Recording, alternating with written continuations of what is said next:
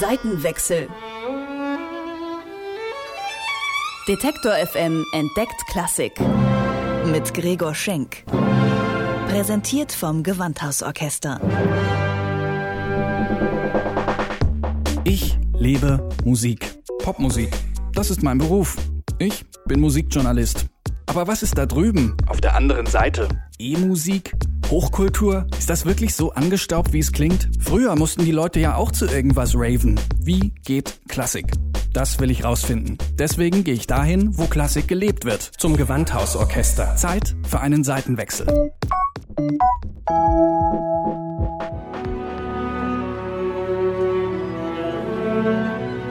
Ein Stück heile Welt. Danach sehnen sich Menschen, wahrscheinlich seit es Menschen gibt. Wie diese heile Welt aber aussieht, da gibt es unterschiedliche Vorstellungen. Ein Bild von dieser Idealwelt, das in Literatur und Kunst immer wieder auftaucht, ist Arkadien. Eine Region, die es in Griechenland tatsächlich gibt. Raue Landschaft, dünn besiedelt. Traditionell haben hier Hirtenvölker in der Natur gelebt. Heute würden wir sagen, eine eher unspektakuläre Landschaft, doch seit der griechische Historiker Polybius vor mehr als 1000 Jahren Arkadien als Sehnsuchtsort beschrieben hat, ist er von massenweise Künstlern und Schriftstellern idealisiert worden. Ob in der barocken Malerei, in der romantischen Literatur, die Sehnsucht nach dieser heilen Welt zieht sich durch alle Epochen. Anfang des 20. Jahrhunderts beschäftigt sich auch der französische Komponist Maurice Ravel mit dem idyllischen Arkadien. Er schreibt eine Ballettmusik zur Geschichte von Daphnis und Chloe aus einem spätantiken Liebesroman. Die zwei Hauptfiguren sind Findelkinder, die in der Natur spielerisch ihre Liebe zueinander entdecken. Ann-Kathrin Zimmermann, Dramaturgin am Gewandhaus zu Leipzig, findet hier auch Bezüge zu anderen berühmten Figuren aus der Mythologie. Die beiden Protagonisten, Daphnis und Chloe, die spielen eine ja ebenfalls aus der Mythologie stammende Szene nach, nämlich die Szene mit der Nymphe Syrinx und ähm, dem Pan. Die Nymphe entzieht sich dem Pan, der in sie verliebt ist, und Pan in seiner Enttäuschung und Trauer ähm, macht sich eine Flöte, auf der er dann einen Klagegesang, ein instrumentales Klagelied spielt.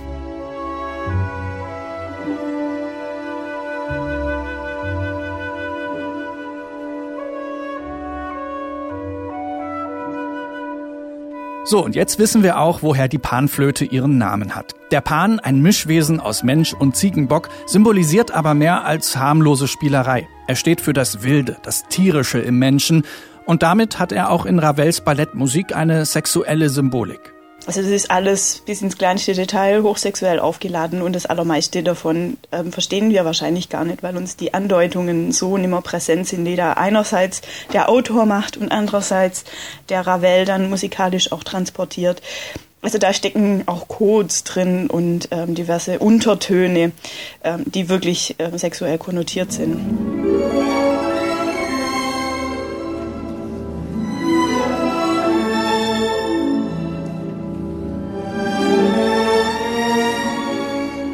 Über Ravels sexuelle Neigungen wird viel spekuliert.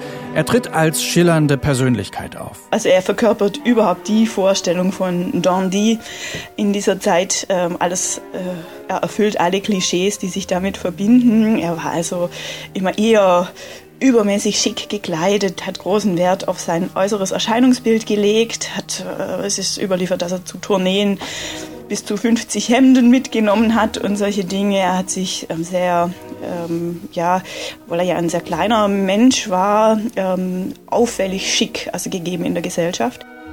Ein enger Freund von Maurice Ravel, der Lyriker Léon Paul Falk, schreibt, Auch wenn Ravel krank und erschöpft war, zeigte er sich selbst seinen besten Freunden nie unkorrekt gekleidet. In Chicago musste der Beginn eines großen Konzerts einmal um fast eine Stunde verschoben werden, weil Ravel sich weigerte, ohne seine Lackschuhe das Podium zu betreten, die versehentlich in der Gepäckaufbewahrung geblieben waren. Ravel pflegt hingebungsvoll seinen Garten, hat einen Schwarm Siamkatzen, ist bewandert in Literatur und Kunst. Heute sind sich seine Biografen einig, dass er homosexuell war. Die Pianistin Marguerite Long erinnert sich an ein Gespräch mit Ravel. Eines Tages sagte ich zu ihm, Maurice, Sie sollten heiraten. Niemand versteht und liebt Kinder so wie Sie. Geben Sie Ihr abgeschiedenes Leben auf und gründen Sie ein echtes Zuhause. Ravel erwiderte Liebe geht nie über das Lasterhafte hinaus. Dieses Lasterhafte erlaubte er sich nur mit der ein oder anderen Straßenvenus. Alles, was darüber hinausging, hätte seine Lebensgewohnheiten völlig auf den Kopf gestellt, und diese Vorstellung fand er wenig ermutigend.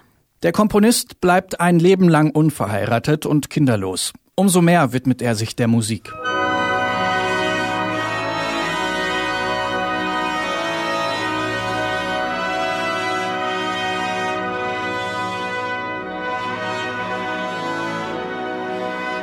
Auf die Ballettmusik zu Daphnis et Chloé bringt ihn der Choreograf Michel Fouquin, der in der Zeit in Paris mit seinem russischen Ballettensemble für Aufruhr sorgt. Er ist es auch, der Strawinskys berühmten Feuervogel aufführt. Maurice Ravel soll ein Ballett schreiben, das nicht aus einzelnen aneinandergereihten Nummern besteht, sondern ein großes Ganzes bildet. So entsteht Ravels umfangreichstes Stück überhaupt.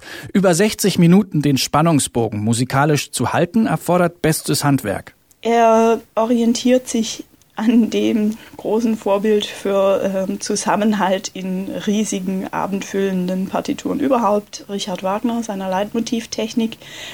Die war damals in Paris ohnehin sehr, sehr präsent, sowohl als etwas, an dem er sich gestoßen hat, äh, an gegen das man anschrieb, andererseits aber auch inspirierend auf die Künstler gewirkt hat. Der Erfolg des Balletts ist eher mittelmäßig. Nach der Uraufführung 1912 wird es nur noch wenige Male auf die Bühne gebracht. Ravel bringt die Musik zum Ballett in den folgenden Jahren in Teilen als Orchesterstücke mit Chor heraus. Diese Suiten werden viel erfolgreicher als das Ballett und stehen bis heute im Programm der großen Orchester auf der ganzen Welt.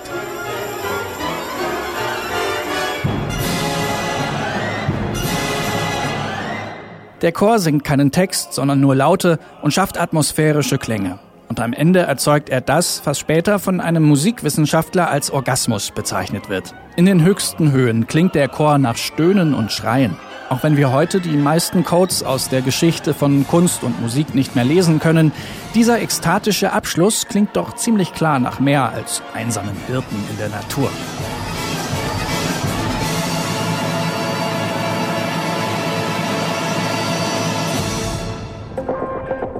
Seitenwechsel. Detektor FM entdeckt Klassik. Mit Gregor Schenk. Präsentiert vom Gewandhausorchester.